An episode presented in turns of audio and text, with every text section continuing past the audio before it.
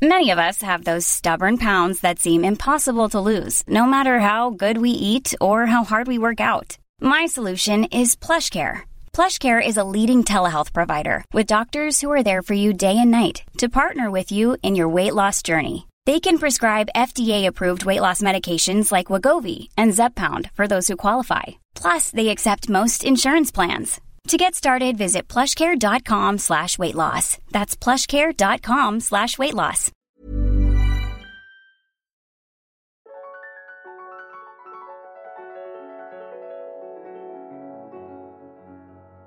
Bienvenue dans Alors c'est pour bientôt, le podcast entièrement dédié à la PMA et au désir de maternité quand ça ne marche pas comme on se l'imaginait.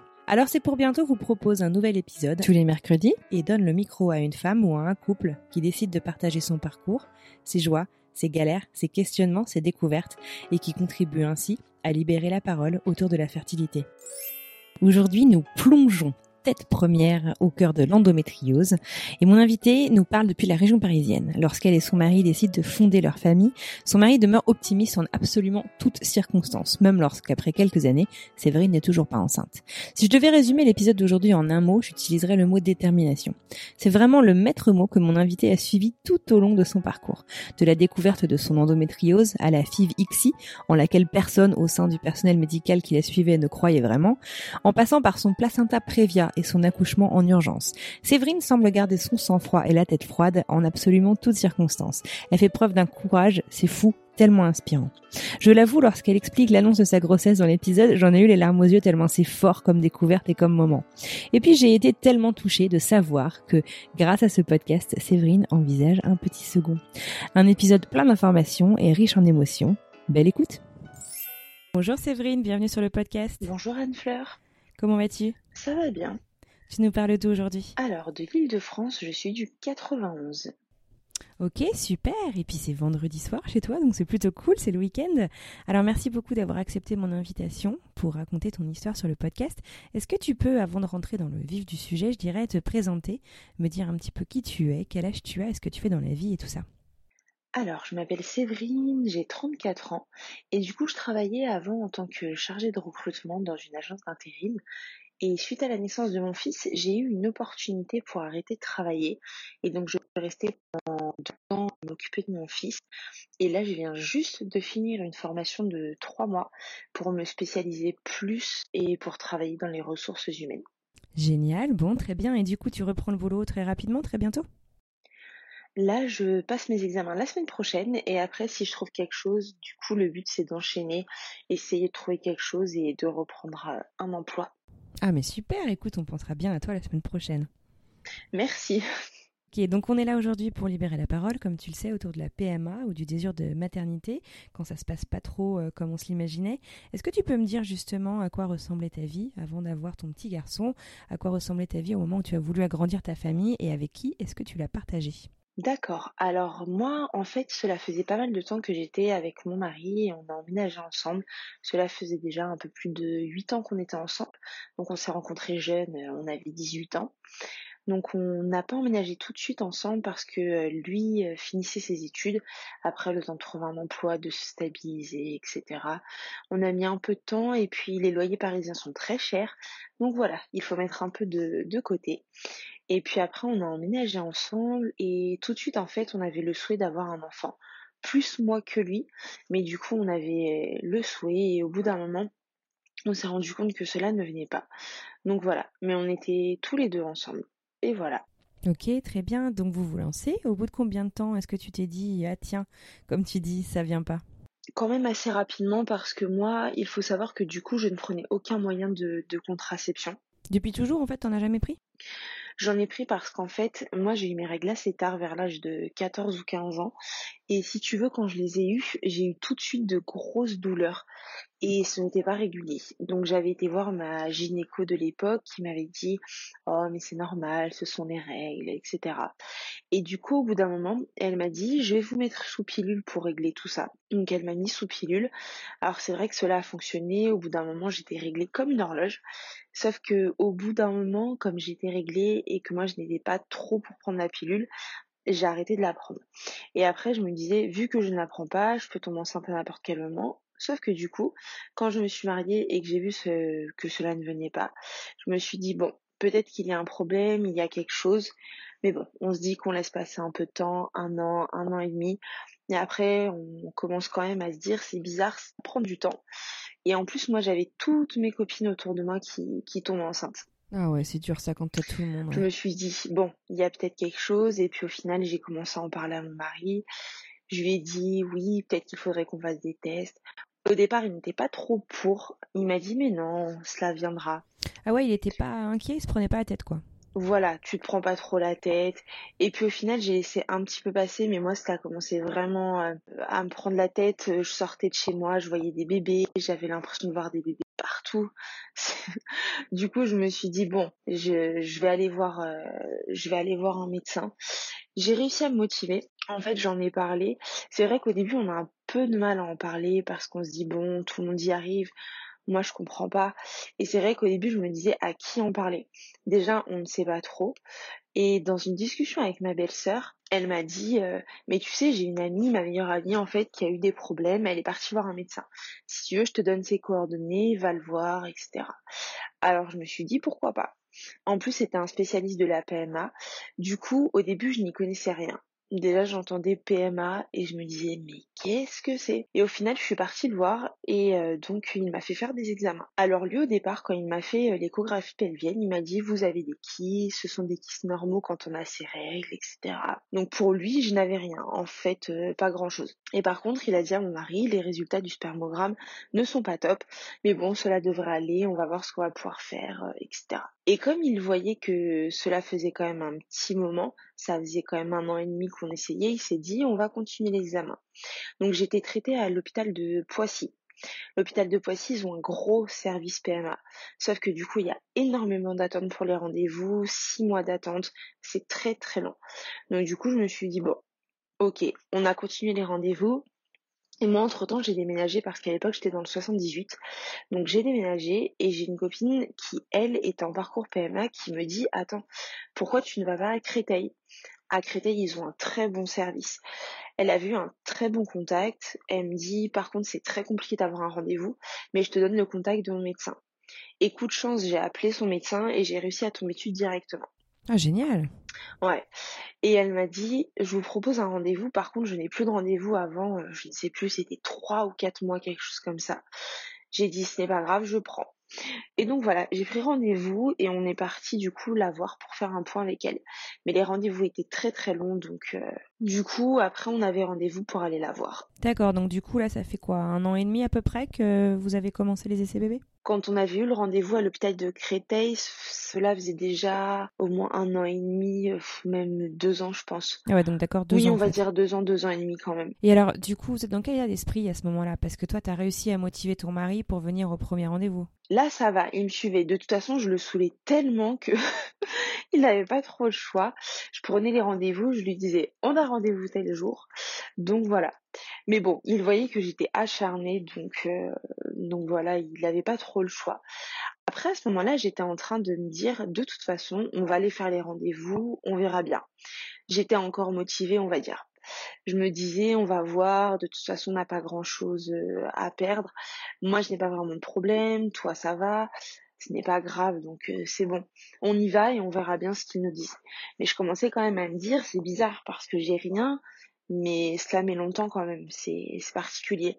Et lui, toujours pas inquiet à ce moment-là? Ah non, non, pas du tout. Force tranquille, quoi, ça permet d'équilibrer un peu le, couple. D'accord, alors du coup, vous allez voir le médecin à Créteil et comment ça se passe? Du coup, super sympa, c'était plaisant parce qu'elle était quand même... Euh, mon autre médecin était agréable, mais il était un peu... Euh, on va dire c'était un médecin âgé euh, et c'est vrai que... Un peu la vieille école, quoi. Oui, un peu à la cool, mais vraiment très à la cool. Puis des fois, je me disais oui, ok, je sais pas trop, je sais pas. Cela a passé, mais le contact n'était pas génial, génial, on va dire. Et là, quand je me suis retrouvée face à ce médecin, elle était mais d'une douceur, d'une bienveillance, je ne sais pas, mais il y a eu vraiment un super contact. Et du coup, cela s'est super bien passé. Donc, elle m'a redonné plein d'examens à faire. Donc, elle m'a donné l'échographie pelvienne. J'avais aussi l'hystéro à faire Enfin voilà, tous les prises de sang, tout ça. Ouais, un bilan de tout quoi. Voilà, c'est ça. Elle me demande de faire des bilans de tout, donc je fais le bilan. Et ton mari, on lui demande de rien refaire lui? Si, il fallait juste qu'il fasse euh, le spermogramme, c'est tout. D'accord. Lui, il avait rien de spécial à faire. Lui, il fait son examen. Puis moi, je pars faire mon échographie pelvienne. Je me dis bon, voilà, tranquille. Je vais au rendez-vous. Et puis le médecin euh, qui euh, me fait l'échographie pelvienne, elle me dit euh, mais vous en avez déjà vous en avez déjà fait? Je lui dis oui. Elle me dit d'accord parce que là vous avez une endométriose. Je dis pardon. Vous avez Ah ouais, elle arrive à le voir juste à l'écho quoi. Oui, elle me dit vous avez une endométriose. Je pense qui est sévère. Elle me dit vous avez des kystes partout. Alors moi je suis passée de sourire à j'ai cru je ne sais pas qu'il y avait une caméra cachée ou je ne sais pas. Vraiment je me suis dit mais comment ça? Et là, elle me montre euh, sur l'écho. Bon, moi, je comprends pas tout, hein, mais elle regarde, elle me dit, euh, là, ce sont des kystes. Là, c'est ci, là, c'est cela. Tu savais ce que c'était euh, l'endométriose, toi? Alors, je savais ce que c'était parce qu'en plus, j'ai une copine à ce moment-là qui traversait la même chose, en fait, qui avait découvert qu'elle avait une endométriose après des années, des années. Et donc, justement, on avait fait des recherches sur ça parce que je connaissais pas. Pour son cas, elle, on avait fait beaucoup de recherches. Et quand elle me dit cela, je me suis dit, euh, la semaine dernière, enfin, enfin il y a deux semaines, tu découvrais ce que c'était, tu découvrais les problèmes que cela générait, etc. Là, je me suis dit, ok, donc moi aussi j'ai ça. Et là, d'un côté, dans ma tête, je me suis dit, mais en fait, euh, parce qu'à l'époque, quand j'avais vu ma gynéco, pendant de nombreuses, nombreuses années, je souffrais, mais vraiment de douleurs. Euh, des fois, je pouvais pas aller à l'école, ça me faisait tellement mal que j'en pouvais plus. Et là, je me suis dit, mais en fait, toutes ces années, j'ai souffert c'était l'endométriose. Mais on n'avait jamais mis le nom sur mes douleurs. On me disait non, mais euh, c'est normal, les règles ça fait mal, etc. Et donc là, je découvre que j'ai ça. Je me dis ok. Je sors de l'échographie, je m'effondre et je me dis bon, voilà, je comprends pourquoi je n'ai pas d'enfant. Je comprends pourquoi j'y arrive pas. Et t'étais toute seule à ce moment-là? Oui, j'étais toute seule. Je retournais au travail en fait. Euh, je remettais tout en cause. Bon, c'est bon, de toute façon, jamais d'enfants, euh, etc. Et puis bon, après, je rentre, j'en parle à mon mari et je lui dis, voilà, on ne peut pas avoir d'enfants parce que j'ai une endométriose. Donc euh, j'étais partie dans mon truc et tout. Et puis après, j'ai fait euh, l'hystéro à l'hystéro, elle me dit qu'en fait j'ai un, problème sur une trompe.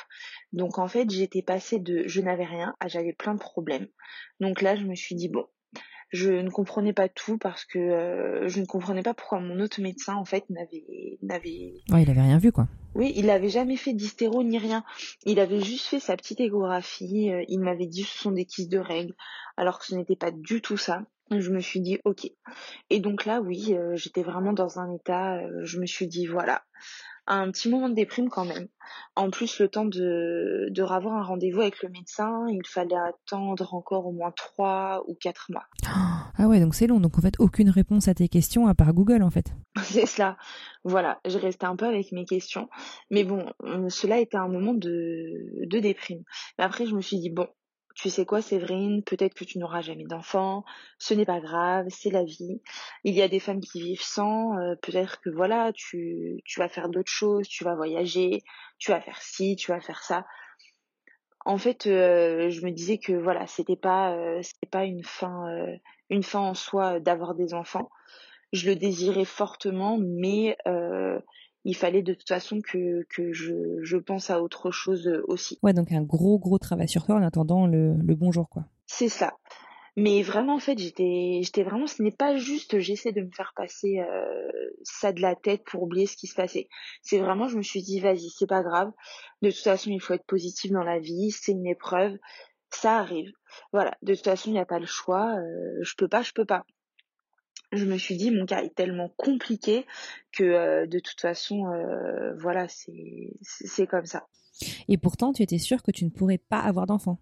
Ah mais c'est pour ça je me suis dit euh, cela fait deux ans et demi que j'essaye de toute façon en plus j'ai une endométriose en plus j'ai un problème de trompe tout ça je me suis dit il faut que tu t'en fiches quoi. Ouais tu t'es dit c'est mort. C'est ça. Et t'as pensé à des alternatives genre l'adoption à ce moment-là ou des choses comme ça ou pas du tout? Non c'est vrai que ce n'est pas spécialement quelque chose qui m'est passé par l'esprit ou qui me, qui me tente réellement. C'est vrai que j'y ai pas pensé. Je n'y ai pas pensé et puis c'est vrai que j'en avais déjà parlé euh, un petit peu avec, euh, avec mon mari. Une fois, on en parlait comme ça avec mon mari. Euh, lui, ce n'est pas du tout quelque chose qui le tente, en fait.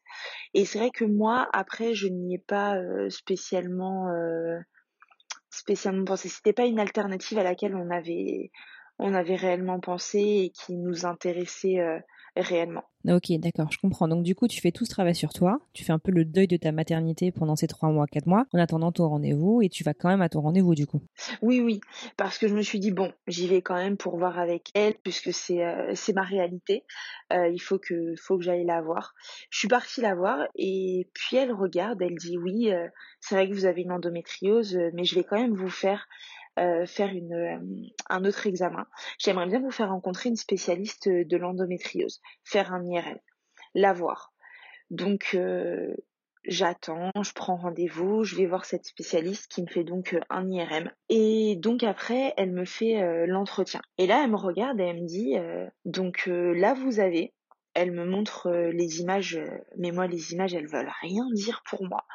Elle me montre les images et elle me dit, Là, vous voyez, vous avez bien l'endométriose. Par contre, c'est une endométriose sévère, profonde. Et du coup, euh, vous vivez comment tous les mois? Et moi, je lui dis, euh, en fait, ce qui est bizarre, c'est que depuis, euh, je ne sais plus exactement le nombre d'années, à partir du moment où en fait j'ai emménagé avec mon mari, peut-être 3-4 mois après, les douleurs se sont arrêtées du, jour au lendemain. Donc je lui dis, en fait, mes douleurs se sont arrêtées du jour au lendemain. Ah ouais, sérieux? Et là, elle me regarde et elle me dit euh, Ah bon? Sincèrement, quand je vois votre cas, là, à l'IRM, je vous dis que je suis très heureuse pour vous parce que normalement, vous devriez vraiment euh, avoir des douleurs. je lui dis J'en ai vraiment souffert pendant des années et je suis vraiment contente de plus en avoir. Et elle me dit euh, Ah non, je suis très contente pour vous, mais c'est vrai que je suis surprise. Et elle me dit par contre, voilà, je dois vous avouer que quand je vois votre endométriose, vous avez des kystes partout autour des ovaires. Elle m'a dit cela sera très compliqué, même si on passe par une par une FIV, euh, parce que ma gynéco m'avait, euh, enfin mon médecin m'avait parlé de euh, de ce qu'on allait pouvoir faire, donc elle voulait me faire une une FIV-ICSI. Donc elle m'avait dit de toute façon on passera même pas par la FIV, on passera direct par l'ICSI, ça sert à rien qu'on tente la FIV. Donc autant passer par la FIV-ICSI directement, ce sera plus simple. Et donc là, elle me dit, euh, même en passant par la FIVIXI, je vous avoue que vous avez peu de chances que cela fonctionne. Ok, donc je sors de là, de toute façon en me disant, bon, de toute façon vrai, tu t'en doutais. Euh, voilà, mais cela me remet quand même euh, un petit coup au moral. Ouais, tu m'étonnes, tu remets les mots sur les choses. je me suis dit bon, cela confirme un peu ce que je pensais, voilà. Donc je sors de là, de toute façon j'avais encore mon rendez-vous avec mon médecin de l'hôpital. Donc je revois mon médecin peu de temps après et puis elle me dit bon, c'est vrai que par rapport aux résultats, euh, je vais voir, euh, je vais voir ce qu'on va faire parce qu'en fait j'avais des trompes en plus imprégnées de sang, donc il fallait les euh, les déboucher pour pouvoir faire quoi que ce soit, enlever le sang qu'il y avait à l'intérieur pour pouvoir envisager quelque chose. Sauf que dû à l'endométriose, du coup, elle m'avait dit, je ne sais pas quel est l'état des trompes, donc je vais vous envoyer voir une chirurgienne spécialisée. Et je vais voir la chirurgienne, et alors là, mais la douche froide. En plus, je suis tombée sur une chirurgienne. Euh, enfin, du coup, c'est un médecin, en fait, gynécologue qui fait de la chirurgie, justement, par rapport à tout ça. Et puis alors, mais d'une froideur. Franchement, pour moi, quand on travaille sur ce type de dossier-là, on ne peut pas être froide comme cela, enfin, comme elle l'était. En fait, je suis entrée dans son bureau, je me suis assise. Elle euh, regarde les différents examens que j'ai faits et elle me dit Bon, voilà, vous avez vraiment les trompes remplies de sang. Il va falloir qu'on fasse une célioscopie. Par contre, euh, à cause de votre, endométriose, je ne peux pas du tout vous dire euh, dans quel, état seront vos trompes, mais moi j'ai des solutions à vous proposer. Donc je fais une célioscopie, je regarde comment seront les trompes et en fonction de l'état, soit j'arrive à vider le sang, ou sinon bah je peux ligaturer les trompes et, comme ça après on fait la file. Elle me regarde et je dis non mais attendez, euh, si vous me ligaturez les trompes, euh, cela veut dire que je ne pourrai plus jamais tomber enceinte naturellement Elle me dit oui. Ah non, non, mais de toute façon, euh, nous, euh, après, pour faire la FIV, on n'a pas besoin réellement des trompes, donc ce n'est pas un souci. Oui, en fait, ça veut dire que tu ne peux passer que par la FIV ensuite. Voilà. Et là, je la regarde dans ma tête, je me dis, ok, j'ai la trentaine, rien ne me dit qu'un jour, je ne pourrai pas tomber enceinte naturellement. Il y a personnes qui ont eu des problèmes et d'un coup qui sont tombées enceintes naturellement. Ok elle m'a sorti cela comme si, euh, enfin, comme si c'était normal. Et puis moi, bah, du coup, je commence à pleurer. Je lui dis, excusez-moi, là, c'est un peu trop pour moi. je dis, il y a encore quelques mois, je n'avais rien, et là, avec tout ce qu'on m'apprend, voilà. Et puis elle regarde mon dossier, et puis elle me dit, non, non, ne vous inquiétez pas, il n'y a pas de problème. Et puis elle tourne la tête. Dans ma tête, je me suis dit, si, il y a un problème en fait. Et du coup, je me remets un peu de mes émotions et je dis, moi en tout cas, ce n'est pas du tout possible la ligature des trompes. Je lui dis, moi, en fait, je veux bien que vous me fassiez une célioscopie, mais ce n'est vraiment qu'une célioscopie pour aller voir ce qui se passe à l'intérieur, ce qu'il y a. Mais par contre, si vous voyez que vous pouvez faire quelque chose pour vider les trompes, il n'y a pas de souci. Mais sinon, vous ne touchez à rien. Vous laissez comme ça, vous refermez. Elle me dit, mais cela m'embête quand même. Après cela, euh, s'il faut y retourner. Je dis, de toutes les façons, vous n'y retournez pas. C'est soit on fait ça, soit on ne fait rien. Oui, et puis euh, c'est ton problème en fait. C'est vraiment pas le sien, quoi, finalement. Mais c'est ça en fait. Et je dis, on fait ça. Elle me dit, ok, il n'y a pas de souci, je note. Bon, au revoir. Du coup, je sors de son bureau et alors là, je me mets dans un coin et je m'effondre, mais totalement. Vraiment, je me dis, euh, voilà, c'est fichu, il n'y a plus rien à faire. J'appelle mon mari et il me dit euh, mais non, t'inquiète, euh, ça va aller. Parce qu'en fait pour toi la Fivixie c'était pas du tout une option à proprement parler. Pour moi c'était une option mais je me suis dit de toute façon j'ai une endométriose, la spécialiste de l'endométriose elle m'a dit que ça ça fonctionnerait sûrement pas. Là en plus elle me dit qu'elle ne qu'elle connaît pas l'état de mes trompes donc euh, elle ne sait même pas ce qu'elle pourra réellement faire. Donc je me suis dit c'est fichu, c'est pas possible. Je rentre à la maison, le drame non, mais de toute façon, je n'aurai jamais d'enfant, etc. J'étais vraiment, euh, j'étais vraiment pas bien. Et puis en plus, euh, comme euh, là pour moi, tout venait de moi, j'étais mal parce qu'en plus il y a la culpabilité de se dire, bah voilà, j'ai plein de problèmes, je pourrais jamais lui donner d'enfant.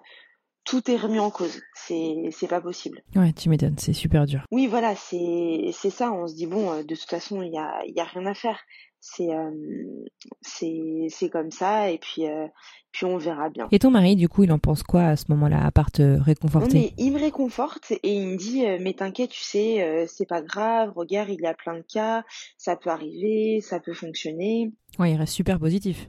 Oui il reste positif. mais là, tu dis que ça arrivera jamais, mais qu'est-ce que tu en sais? On sait jamais ce qui peut arriver, etc.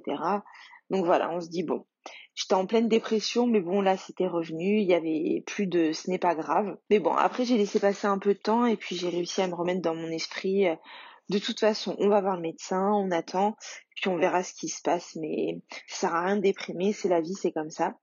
Puis voilà, j'essaie vraiment de me remettre en mode euh, positif. Tu te fais un peu aider pour te remettre justement en mode positif, comme tu dis, ou tu fais ce travail toute seule? Comment tu fais? Euh, J'ai fait ce travail toute seule et et oui, en fait, franchement, j'ai fait ce travail toute seule. Après, moi, je suis croyante, donc euh, je me suis dit, euh, voilà, je pense que la foi m'a aussi sûrement aidé, on va dire, à passer aussi cette épreuve-là. Je me suis dit, c'est une épreuve de la vie, ça peut arriver. De toute façon, euh, si cela doit venir, ça vient. Si ça doit pas venir, ça vient pas. Et après, le fait de passer par là, du coup, j'avais ma copine aussi qui était en PMA à ce moment-là, donc on en parlait. J'avais une copine qui avait fait la PMA et pour qui ça s'était bien passé, donc elle m'avait dit euh, mais non, on part pas comme ça, on sait jamais.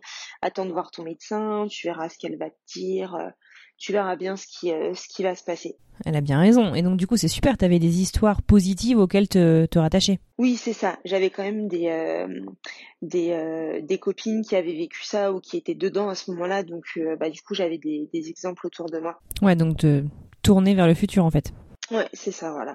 D'accord, ok. Dis donc chapeau, en tous les cas, parce que te remettre sur les rails, je dirais toute seule, c'est quand même une sacrée performance. Même avec de l'aide, c'est pas toujours facile. C'est sûr, mais après, on essaie de se motiver. Après, il y a toujours des petites situations où on se dit, bon, voilà. Mais c'est vrai que je me dis, de toute façon, dans ces moments-là, il vaut mieux rester positif parce que de toute façon, euh, il n'y a pas le choix. C'est soit ça vient, soit ça va, ça vient pas de toute façon. Puis je me disais quand même, on est encore dans le processus. C'est pas parce qu'on nous a dit que ça n'allait pas fonctionner que cela ne va pas fonctionner. Donc j'essaie vraiment de me raisonner un petit peu. Je me dis, j'attends de voir quand même mon docteur et on verra bien. Puis voilà. Ok, alors du coup, tu retournes voir ton médecin à l'hôpital, c'est ça? Oui, c'est ça. J'avais rendez-vous avec mon médecin à l'hôpital, donc euh, je vais voir mon médecin à l'hôpital.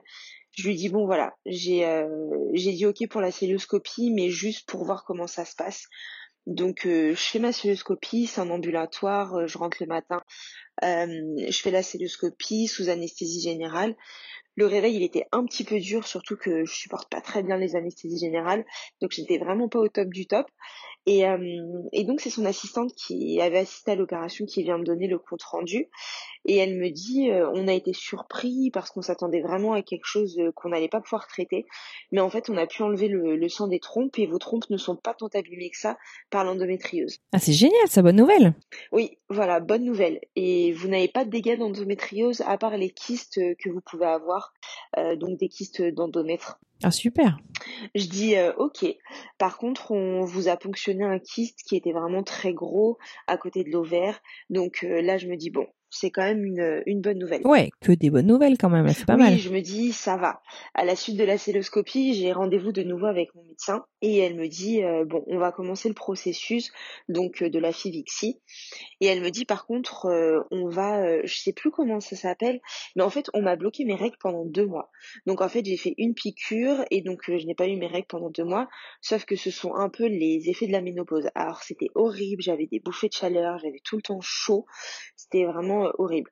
Je me suis dit bon, qu'est-ce que ce sera quand, j'aurai vraiment euh, la ménopause du coup? Et après, euh, on a commencé le processus, les piqûres, etc. L'avantage que j'avais, c'est que l'agence d'intérim dans laquelle je travaillais, en fait, on n'était que trois, et donc ma responsable qui était, cela faisait un moment qu'on travaillait ensemble et qui était vraiment devenue une amie, m'a dit, euh, elle savait très bien euh, ce, qui, ce qui se passait, que c'était compliqué. Elle m'a dit, quand le matin tu vas à l'hôpital, mais si tu arrives à, à 11 heures, on s'en fiche, prends ton temps, fais ce que tu as à faire. Donc déjà, j'avais pas cette pression-là, au moins, c'était vraiment euh, quelque chose de... parce que c'est vrai que quand on travaille, des fois, c'est compliqué. Donc je n'avais pas cette pression de me dire, voilà, je dois aller à mes rendez-vous, mais comment je vais faire? Donc c'est vrai que de ce côté-là, par contre, j'étais vraiment tranquille, du coup, pendant toute la période du traitement des hormones. Donc, pendant le traitement, tous les deux, trois matins, il faut aller à l'hôpital. Il faut aller à l'hôpital, pardon, pour faire l'échographie, la prise de sang. Euh, donc, c'est vrai que c'est un peu compliqué en sachant qu'à l'hôpital où j'étais, on avait rendez-vous tôt. Donc, le, le matin, euh, euh, c'était, c'était tôt. Mais moi, on m'a dit, il faut arriver en avance moi, le premier jour, je, croyais qu'il fallait arriver pour 7h30 ou 8h, je sais plus exactement. Bon, moi, je suis arrivée à, je crois que je suis arrivée, il était 6h30, quelque chose comme ça, parce que ma copine m'avait prévenu, euh, arrive en avance. Euh, et je suis arrivée à 6h30. Il y avait déjà 15 personnes devant moi. Oh, je me ah, suis dit, ouh En fait, j'ai appris parce qu'au fur et à mesure, on parlait avec les gens, euh, qu'il y avait des filles qui arrivaient à 5h du matin, euh, voire un peu plus tôt pour être sûres de passer dans les premières et pour être à l'heure au travail, pour pouvoir vraiment être à l'heure et ne pas avoir besoin de d'expliquer par quoi est passé. Et je me suis dit ça va, moi j'ai pas cette pression là, donc au moins j'étais tranquille voilà, je fais mon traitement, j'y vais le matin pour faire mes examens. Mais bon, c'est à la chaîne. Euh, il y a un matin, on était 45. Euh, ça me paraît complètement surréaliste. Et puis, bah, pour le personnel aussi, ça doit être hyper difficile à gérer, non? C'est ça. Mais alors par contre, l'équipe euh, met des amours. Je me suis dit, avec tout ce qu'elles doivent gérer, elles gardaient le sourire tout le temps, hyper sympa. Ah franchement, à l'hôpital de Créteil, c'était vraiment le, top, quoi. C'était, c'était super. Et donc je fais mon traitement d'hormones, je fais mes premières échographies, prise de sang, et puis mon médecin me dit bon, ça prend pas trop. J'avais un ovocyte qui grossissait bien, mais les autres euh, ne grossissaient pas trop. Je ne sais plus combien j'ai j'ai eu à faire euh, d'échographie, euh, mais je crois que c'était à la troisième. Et elle dit bon, cela ne prend, vraiment pas. Elle me dit il y a toujours le même qui grossit, mais les autres ne grossissent pas, donc euh, je ne sais pas si on va vous faire continuer le protocole ou pas. Il faut que je réfléchisse. Je dis ok, d'accord. Bon, moi j'étais un peu déçue parce que je me disais voilà, je fais le traitement, en plus c'est lourd. Euh, bon, après je savais que ça pouvait ne, pas fonctionner. Et, euh, et, en fait, au dernier rendez-vous, c'est sa responsable, donc la chef du service qui me fait l'échographie. Et elle me dit, bon, j'ai vu avec le médecin qui m'a dit que cela ne prenait Donc euh, là, elle me regarde et elle me dit bon, celui du début, il a bien grossi, les autres ont un petit peu plus grossi que d'habitude quand même. Vous savez quoi? On va quand même tenter la ponction et puis on va voir comment cela se passe, mais je voudrais pas qu'on ait fait cela pour rien. Donc elle m'a dit euh, vous continuez, vous faites vos dernières piqûres et puis après on fait la ponction. Bon, moi, je me dis, ok, d'accord. Donc après, je prends rendez-vous pour la ponction. Et puis, euh, je vais faire ma ponction. Et, euh, et puis, le jour euh, donc de la ponction, à cause de mon endométriose, la ponction a été faite sous anesthésie générale. J'avais pas le choix de le faire en anesthésie locale ou par hypnose. Je sais que dans cet hôpital-là, il le proposait aussi sous hypnose. Ah ouais, c'est génial ça. Oui, là-bas, il propose sous hypnose. Alors, on peut rencontrer le médecin qui, qui vous parle et qui vous propose de faire ça sous hypnose. Alors moi, je l'avais rencontré juste pour me renseigner, mais je savais que je n'y aurais pas le, droit parce que euh, quand même il fallait qu'il passe comme j'ai des kystes, je risquais d'avoir trop mal. Et elles m'ont dit euh, non non, euh, du point de vue endométriose, ils ont dit ponction anesthésie générale, j'avais j'avais pas le choix. De toute façon, bah j'ai dit ok d'accord, il n'y a pas le choix de toute façon, n'est-ce pas? Et j'ai fait ma ponction, ça s'est bien passé. Et après, ils me disent, voilà, on a pu prendre que quatre ovocytes. je dis, bon, bah, il n'y a pas de souci. Et donc, après moi, il fallait que, que j'attende, je sais plus si c'était deux, trois jours après pour les réimplanter, en sachant qu'avec l'ICSI, ils font tout. En fait, ils mettent directement bah, le spermatozoïde dans l'ovocyte pour après nous le réimplanter. C'est pas comme pour une FIV normale où ça se passe tout seul. Là, ils le font directement pour optimiser les chances de, de réussite. Et donc du coup vient le, jour de l'implantation. Donc euh, là je viens avec mon mari et puis pour l'implantation, je retombe sur euh, le médecin euh, qui est la chirurgienne très froide qui m'avait proposé la ligature des trompes. Je me dis ok d'accord. Encore elle. oui encore elle.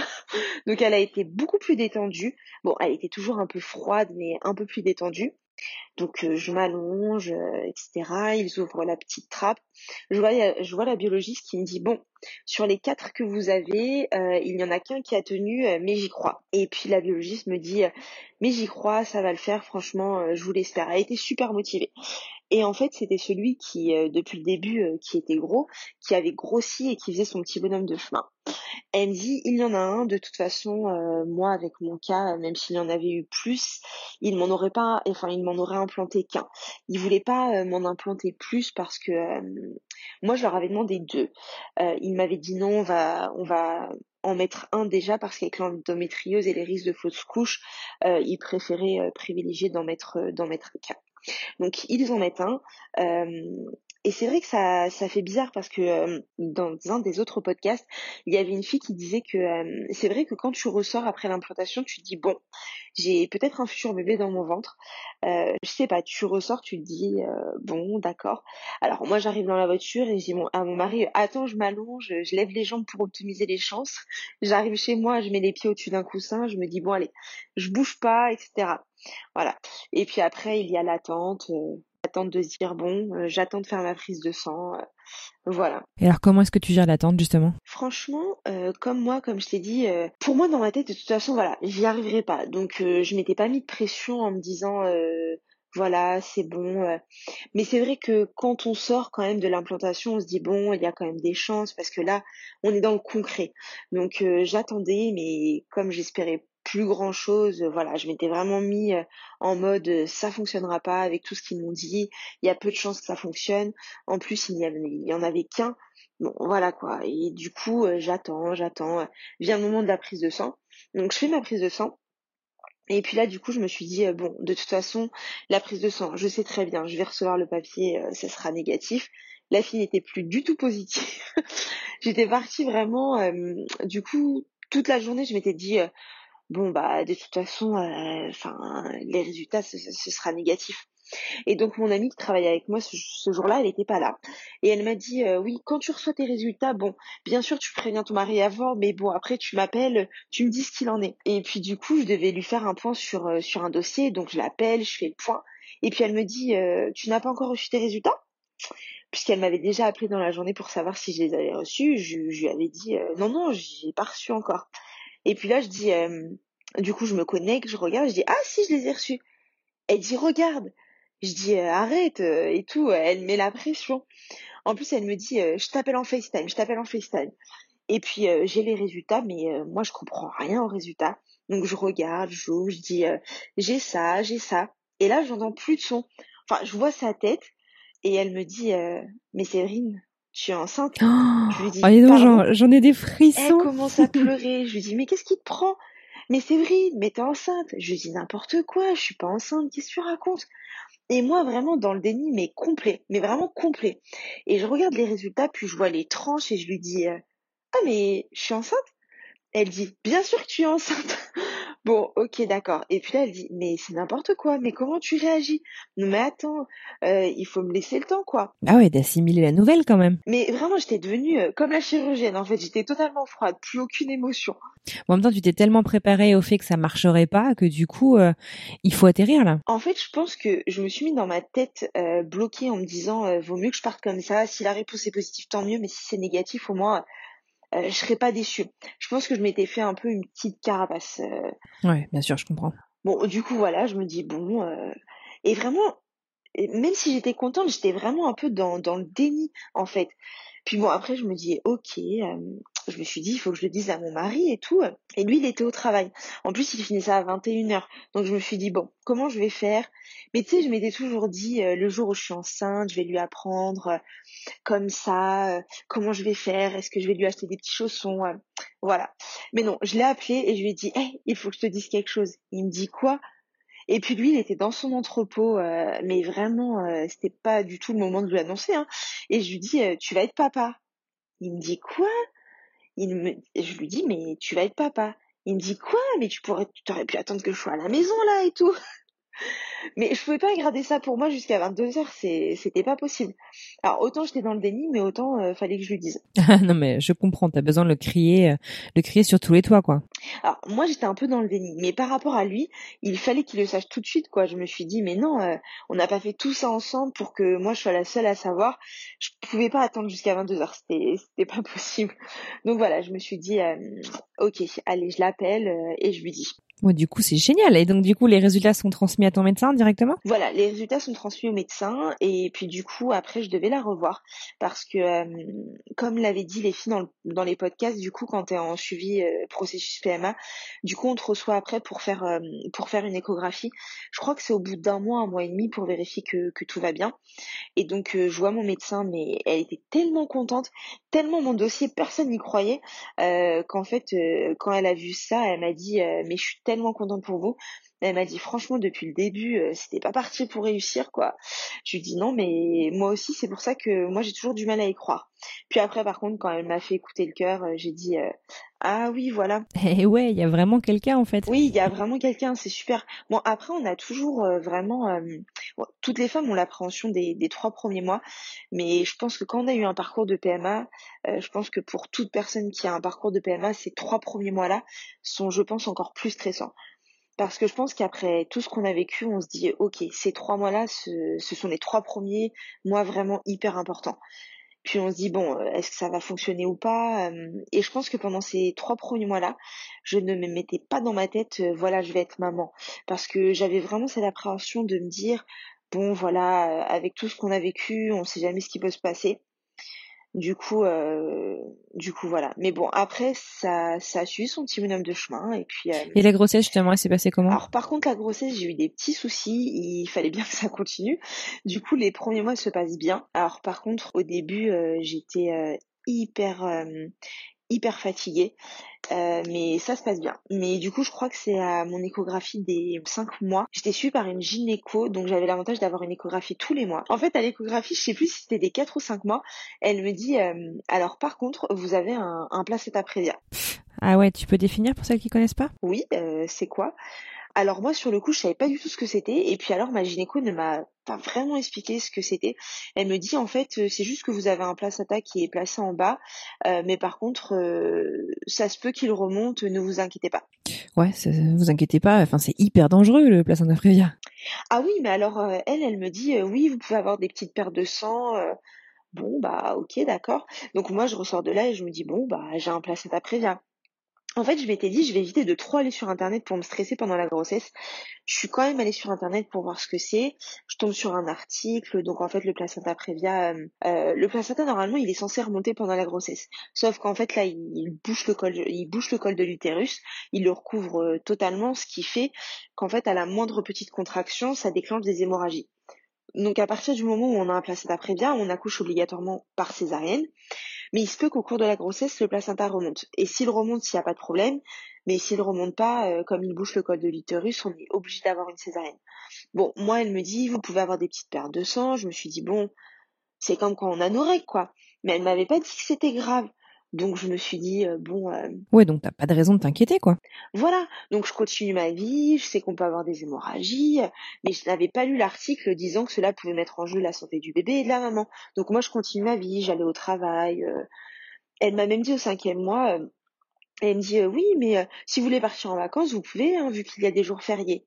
Moi, je pars en week-end à Londres, je reviens, je vais au travail. Puis à un moment, je sens que je commence à avoir des petites contractions, j'avais un peu mal au ventre et tout. Mais bon, je sais que cela peut arriver pendant, la grossesse.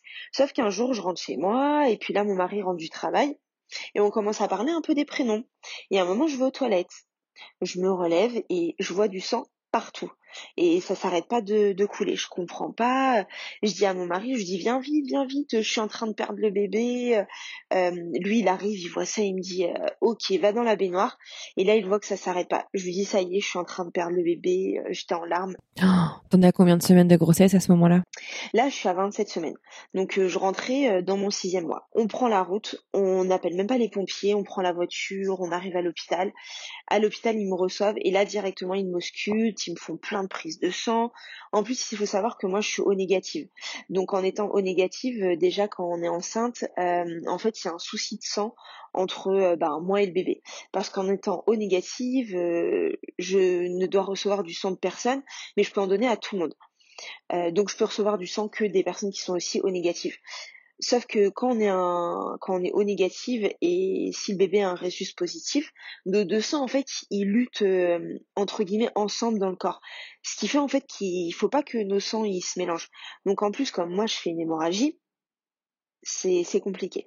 Du coup ça s'arrête pas. Ils me disent euh, avec le placenta prévia c'est normal.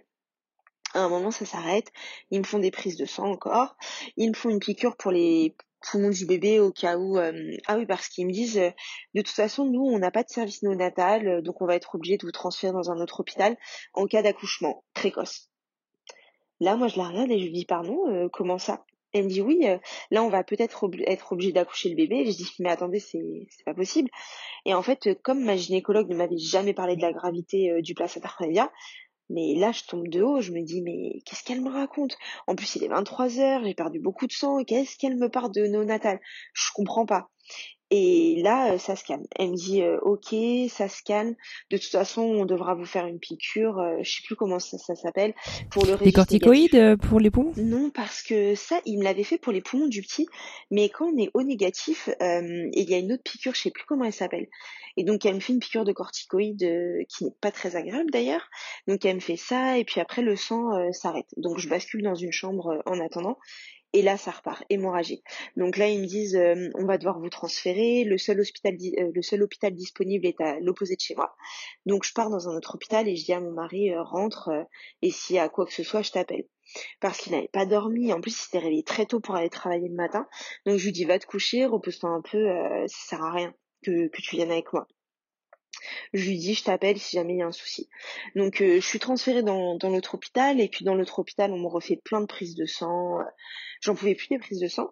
Il regarde le poids du bébé, euh, un kilo. Euh, je me dis, euh, mais je peux pas l'accoucher maintenant. Un kilo, c'est pas possible. J'étais en panique totale. Et puis du coup, l'hémorragie s'est arrêtée. Donc ils m'ont gardé pendant une semaine. Et à partir du moment où j'ai fait l'hémorragie, je contractais tout le temps, tout le temps tout le temps. Donc euh, le problème de contracter tout le temps plus le placenta prévia, euh, c'est pas bon. Donc du coup je contractais et puis pendant une semaine j'étais déprimée, je me suis dit c'est pas possible. Alors voilà, je me disais mais ça va jamais s'arrêter, c'est pas possible. Puis au final au bout d'une semaine ils me disent euh, vous pouvez rentrer chez vous. Je leur dis oui, je vais rentrer chez moi, mais je sens encore que j'ai des contractions. Mais est-ce que vous pouvez m'appeler une ambulance pour rentrer? Ils me disent non, non. À partir du moment où on voulait sortir, c'est qu'il n'y a pas de souci. Je dis oui, mais moi le problème c'est que chez moi j'habite au troisième étage, j'ai des escaliers à prendre, euh, parce qu'en plus quand on a le placenta prévia, après il faut rester alité normalement. Donc euh, je leur dis mais vous m'avez dit de rester alité, mais là si je dois monter trois étages, ça va être un peu compliqué. En plus la voiture c'est pas bon, euh, donc Euh, bref, ils me disent euh, non.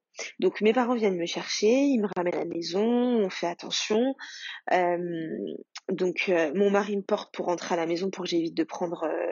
ah non non attends, mon mari était pas là, donc je monte les marches pour rentrer chez moi. Et donc mes parents ils restent encore avec moi et puis après ils partent. Une heure après, je sens une contraction et là j'étais allongée sur mon lit, marre de sang. Oh. Je rappelle les pompiers, euh, je, les je rappelle les pompiers en pleurs.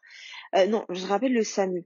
Donc je tombe sur une dame très gentille, je lui explique mon cas, elle me dit euh, ne vous inquiétez pas, les pompiers arrivent. Eux, ils sont arrivés en cinq minutes. Les pompiers qui arrivent chez moi, donc moi je me rhabille entre temps un peu. Et puis du coup, les pompiers qui me voient en pleurs, ils me disent non, vous inquiétez pas madame. Donc il y a un médecin du SAMU qui arrive. Il m'ausculte, il leur demande de sortir de la pièce euh, parce qu'il m'ausculte.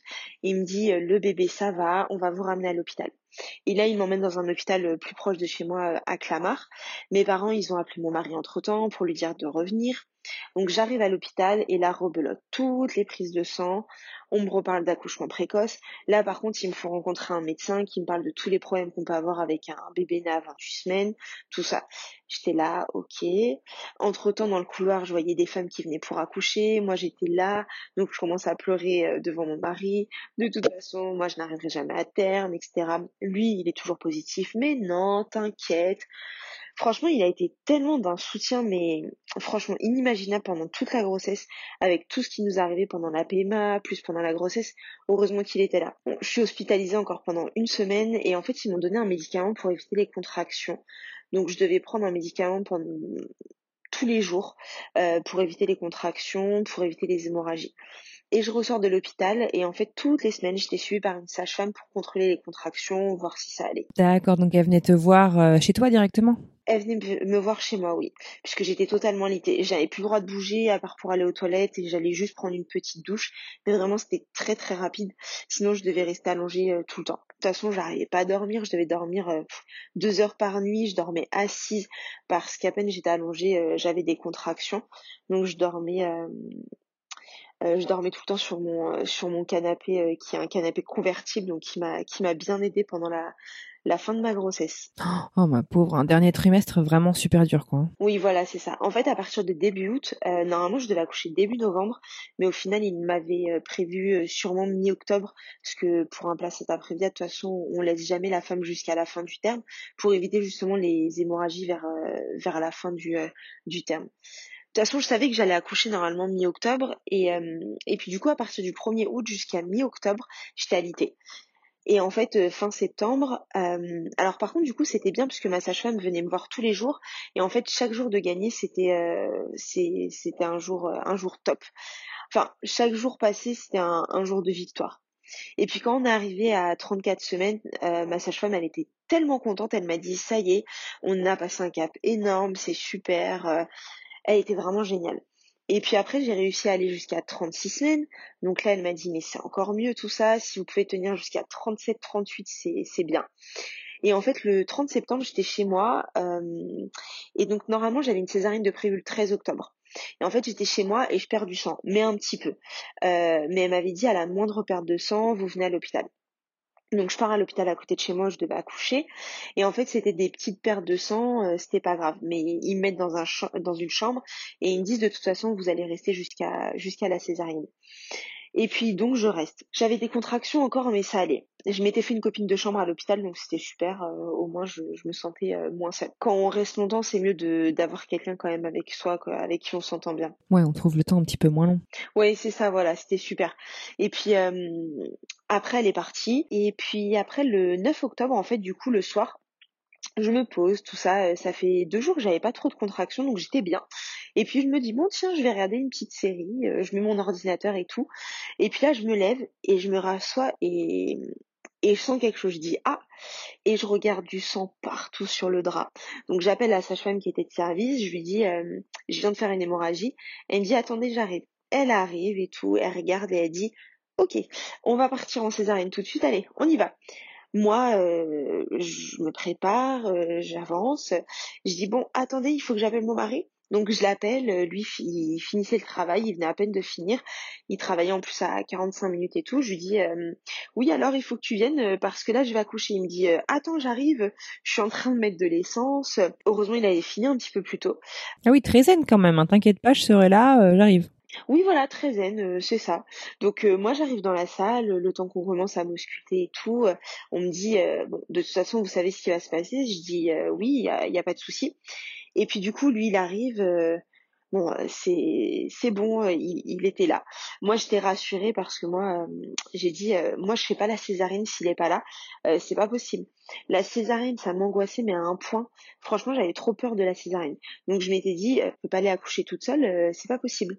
Ouais, je comprends. Mais qu'est-ce qui te faisait si peur dans la césarienne? En fait, la chirurgie. Savoir que c'était une chirurgie, pour moi, je sais pas. Je m'étais dit, je vais mourir sur la table d'opération moi, je suis, enfin, tout ce qui est médical, je suis un peu pas hypochondriaque, mais enfin, si, je suis un peu hypochondriaque en fait. Donc ça y est, c'est fini, je vais mourir sur la table, c'est pas possible, ça me brise le cœur, voilà. Je sais pas, la césarienne, ça m'angoissait. En plus, avant d'être enceinte, j'étais vraiment, moi, je veux un accouchement naturel, sans péridurale, avec des plantes, voilà, des, des, voilà, c'était vraiment pas compliqué. Et puis là, je me retrouve avec le placenta prévia, césarienne, rien de ce que je voulais. J'ai dit bon, ok, de toute façon, voilà la césarienne. Et puis bon, j'arrive à la césarienne, la sage-femme elle me dit ça va, et là je m'effondre en pleurs. Elle me dit mais c'est pas pour ça que c'est pas pour ça que je vous ai posé la question, vous inquiétez pas, cela va bien se passer. Et en fait, le docteur qui m'avait fait la césarienne, en fait, c'est la personne qui m'avait fait mes deux dernières échographies. Mais en fait, nous, on voulait pas savoir le sexe du bébé. On voulait la surprise. Mais en fait, elle était super contente d'être là parce que elle, elle le savait le sexe. Elle savait que nous, on voulait pas savoir. Elle m'a dit, ah, vous voyez, c'est le destin. Je suis là le jour où vous accouchez. Je dis, ah bah oui. Et donc, ils me font la césarienne. Euh qui se passe pas très bien justement parce que monsieur était bien remonté. Donc du coup, il fallait euh, en fait, ils ont appuyé sur mon ventre comme pas possible. Franchement, une douleur inimaginable. Euh, ils m'ont dit euh, il faut pousser. Je leur ai dit que je leur ai dit mais je sais pas pousser, j'ai pas fait les cours, ils m'ont dit là, il va falloir pousser. Donc je devais pousser, ils appuient, j'avais tellement mal. À un moment, j'ai dit à mon mari, là, je crois que je vais vomir, je me sens pas bien. Je commençais à moitié à perdre connaissance. Et la sage-femme, elle me disait non, non, il faut y aller une dernière fois. Donc j'ai poussé. Euh, ils ont réussi à le sortir. Et puis du coup, après, euh, comme on connaissait pas le sexe, il y a le médecin qui arrive, il nous montre et il nous dit euh, Ah, c'est un petit garçon. Et lui, alors en pleine forme? Oui, lui en pleine forme. Lui, tout allait bien. Génial. Et alors comment il s'appelle? Il s'appelle Younes. Salut Younes. Salut Younes. Lui, il l'entend pas vu que j'ai mes écouteurs. moi, sur le coup, j'étais tellement mal que du coup, j'étais j'étais contente. Franchement, j'étais super contente. Et il fallait que je me remette de mes émotions. Franchement, je me suis vite remis de la césarienne. Euh, au final, je pensais que ça allait être plus horrible, mais je me suis vite remis. Après, euh, la vie a bien commencé avec ce petit bout là. Euh, on est rentré à la maison. Alors mon mari était très content parce que ça, ça faisait un petit moment que je faisais que des allers-retours à l'hôpital. Et puis quand je suis revenue, il était content parce que je pouvais remarcher, je pouvais faire ma vie. Même lui, enfin voilà, il, il avait, mais il disait pas en vérité, mais il était super angoissé pendant toute la période où il y avait des risques d'accouchement prématuré parce qu'il y avait des risques pour moi. Euh, il y avait des risques pour le bébé, euh, donc euh, c'est vrai qu'il a vécu deux mois et demi de stress, donc il était super soulagé que, que ce soit fini et que et que le bébé soit en bonne santé. Ah, tu m'étonnes, tout est bien qui finit bien du coup. Alors il est né quand Younes? Il est né le 9 octobre 2017. Du coup, on a la même date de naissance parce qu'on est nés euh, tous les deux le 9 octobre. Non, mais sérieux, c'est génial, le plus beau des cadeaux d'anniversaire en fait. Oui, voilà. D'ailleurs, quand je suis arrivée en salle de césarienne, euh, il était, je crois, à 22h et quelques. Et quand la sage-femme m'a vue, euh, toujours il demande le nom, prénom, date de naissance. Donc je dis Séverine, 9 octobre 85. Et là, elle me regarde, elle me dit, attendez, vous êtes du 9 octobre? Elle me dit ah non mais il faut qu'il sorte avant minuit, hein, c'est pas possible. il faut qu'il naisse le même jour que sa maman. J'ai dit bah allons-y, il hein, n'y a pas de souci. Normalement, il aurait dû naître le 5 novembre, euh, césarienne prévue le 13 octobre, et au final, il a décidé de sortir le 9. Donc, euh, très bon cadeau. Super. Et puis donc finalement, ça n'a pas été euh, un accouchement hyper facile. C'est une grossesse qui était un peu rock'n'roll, surtout sur le dernier trimestre. Et puis tomber enceinte, ça a pris du temps. Heureusement que tu as été, je dirais, déterminée. T'as vraiment pas lâché l'affaire, que t'as, quand t'as pas eu de réponse sur ce qui est arrivé, bah tu étais vraiment déterminée à avoir des réponses. C'est dingue en fait que ce soit quand même aux patients de s'emparer de cette affaire-là. C'est super que tu l'aies fait, puisque l'issue bah, est vraiment géniale et c'est super que vous soyez en famille maintenant. C'est ça. Mais c'est pour ça que quand j'ai entendu parler de tes podcasts, enfin des podcasts que tu faisais, j'ai découvert ça en fait sur le compte de Fanny French Family. Et dès que j'ai vu ça, j'ai dit euh, mais c'est super. Et donc euh, je suis partie euh, vers ton compte et c'est pour ça qu'après je me suis permis de t'envoyer un message pour te dire voilà moi j'ai eu un parcours assez compliqué si je peux donner mon témoignage parce qu'en fait c'est vrai que au début, quand j'ai commencé, enfin, quand j'ai découvert mon endométriose, quand j'étais dans le processus de PMA, au début, on n'ose pas en parler. Il y a des femmes qui osent en parler librement, mais c'est vrai que moi, j'en parlais pas spécialement. Et en fait, je me suis dit, mais c'est vrai qu'en tant que femme, on a des fois du mal à, parler de ces choses-là. Parce que ça touche, euh, ça touche l'intime, ça touche quand même à des choses. Euh, des fois, on culpabilise un peu de pas y arriver. En plus, il y a tellement de femmes qui y arrivent, et puis nous, voilà, euh, on n'y arrive pas.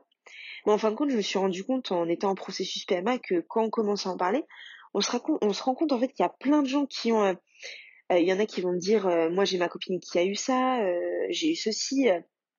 En fait, je me suis dit, mais au départ, je n'osais pas dire, moi j'ai eu la PMA. Franchement, maintenant, quand j'entends des personnes parler, je leur dis, non, non, moi j'ai fait la PMA, moi j'ai ci, moi j'ai eu une FIV, j'ai une endométriose, j'ai plus de problème à en parler. Alors, il y a des gens des fois qui disent, mais pourquoi tu dis ça, tu devrais pas le dire. Une fois, on m'a fait la réflexion. C'est vrai, on te reprend? Une fois, une fois, il y a quelqu'un de, de ma famille qui m'a dit, euh, mais franchement, tu sais, tu devrais éviter d'en parler euh, parce que c'est quand même personnel. Euh. J'ai dit, mais non, c'est pas personnel. Je lui ai dit, pourquoi je m'interdirais d'en parler alors que, comme le dit très bien ton podcast, il faut libérer la parole. Donc, je me suis dit, mais c'est vrai, pourquoi on aurait honte en fait? Il y a très peu de gens qui en parlent, on a très peu de renseignements, alors que si on avait des renseignements, ce serait peut-être plus facile aussi. Au début, on serait moins déprimé, on se poserait moins de questions comme personne n'en parle ou très peu, bon, maintenant ça commence à se libérer un petit peu, même par rapport à l'endométriose, par rapport à tout ça. Mais c'est vrai que quand on rentre dans la PMA, on est seul.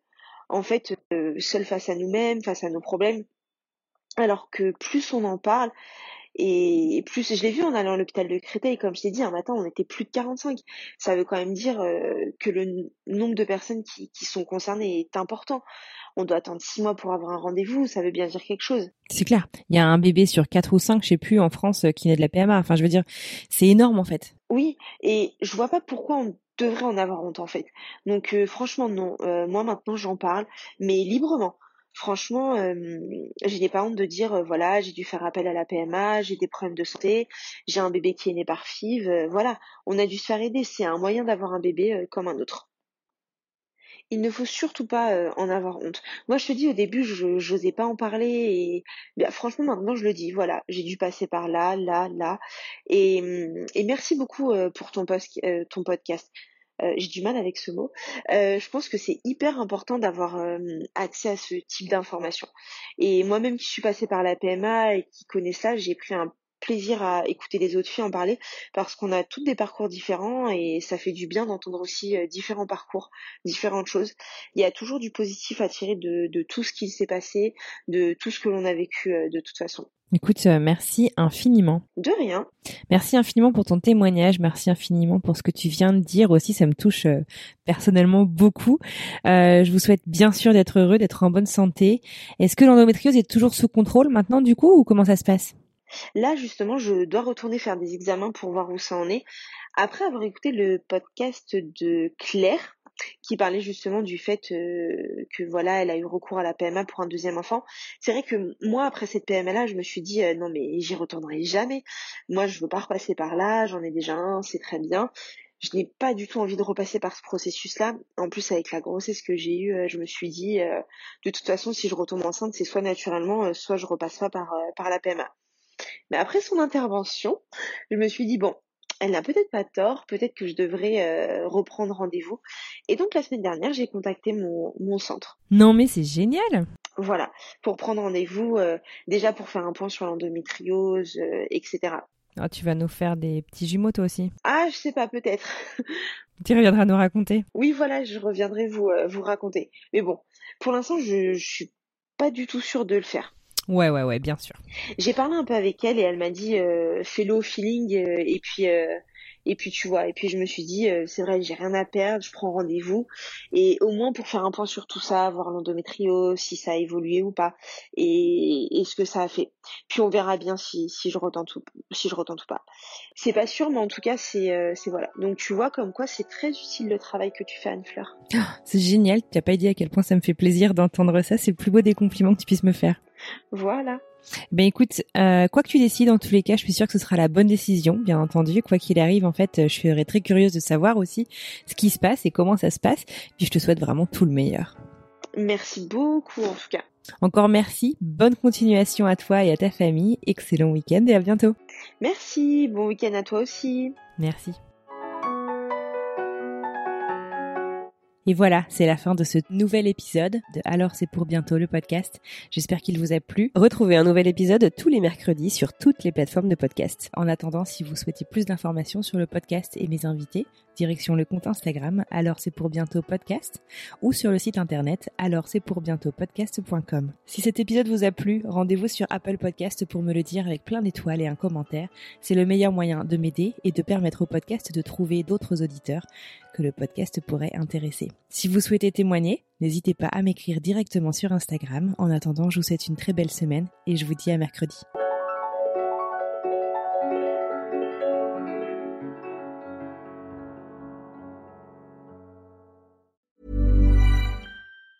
Hey, it's Danny Pellegrino from Everything Iconic.